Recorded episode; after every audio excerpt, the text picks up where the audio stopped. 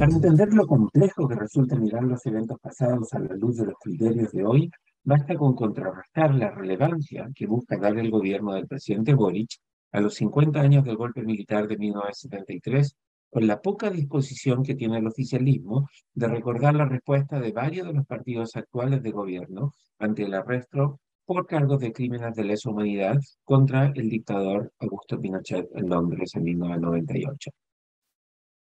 Mientras el golpe militar fue uno de los momentos más trágicos en la historia de la República, los esfuerzos que llevó a cabo el gobierno concertacionista de Eduardo Frei para evitar que Pinochet fuera juzgado en España, con cancilleres socialistas liderando las tratativas por lograr el retorno de Pinochet al país, nos recuerda que la historia de la reconstrucción democrática de Chile es un proceso cargado de claroscuros y contradicciones que invitan a bajarse de los pedestales de superioridad moral cuando buscamos atribuir responsabilidades a los actores políticos de hoy con los hechos y omisiones de los actores políticos de antaño.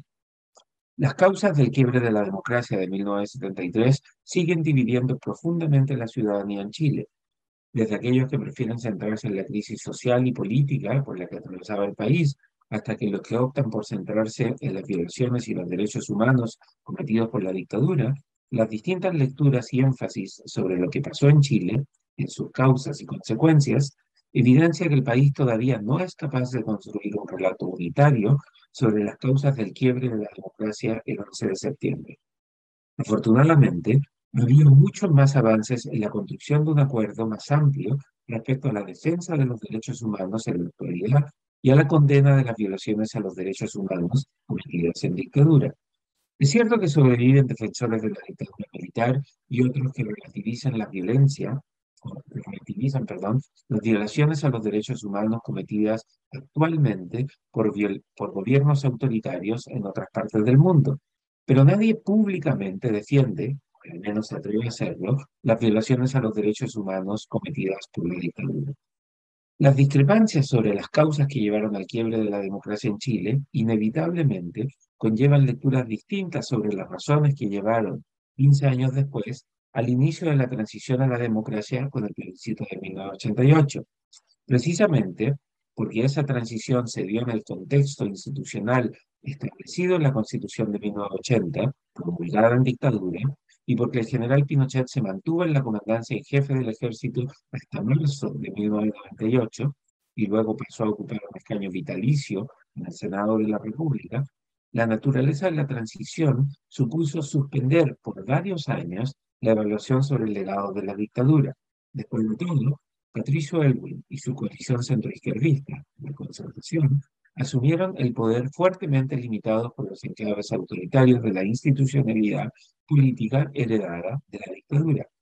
Cuando Elwin dejó el poder en 1994, Pinochet mantuvo su cargo en el ejército. Para resumir una larga y compleja historia, la democracia chilena creció y floreció bajo la sombra del legado autoritario que seguía especialmente presente en Chile y que se manifestaba en la persona de Pinochet y en el poder que tenían los enclaves autoritarios.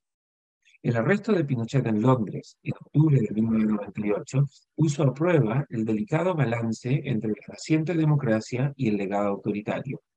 La decisión del gobierno de Frey de sumarse a los esfuerzos por evitar que Pinochet fuera extraditado a España para ser juzgado, los intentos por generar las condiciones para que Pinochet fuera juzgado eventualmente en Chile, cuestión que siempre pareció altamente improbable, y el esfuerzo que fue finalmente exitoso por lograr que Pinochet fuera liberado por razones humanitarias, dejó en claro que la transición chilena fue pactada, como brillantemente demostró el politólogo recientemente fallecido Oscar Godoy en un artículo publicado en la revista de Estudios Públicos.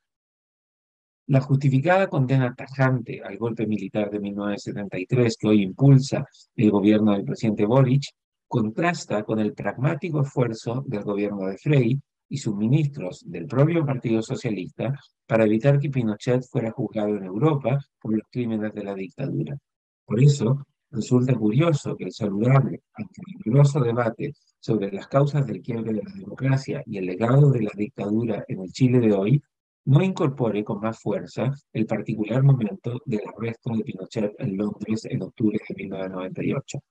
ya que el gobierno de Boric correctamente quiere sacar a la pizarra a la derecha política chilena que apoyó el golpe y también a buena parte del PDC que le dio su apoyo implícito y que fue parte de la dictadura militar, parece razonable también que se expanda el debate sobre las razones que tuvieron el PS, el PPD y el PR, partidos que forman parte del gobierno de Boric, para activamente dedicarse a evitar que Pinochet fuera juzgado en Europa por los crímenes cometidos por la dictadura.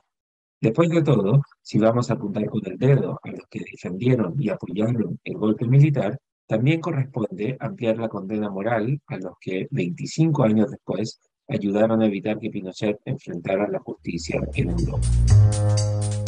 El libero, la realidad como no la habías visto.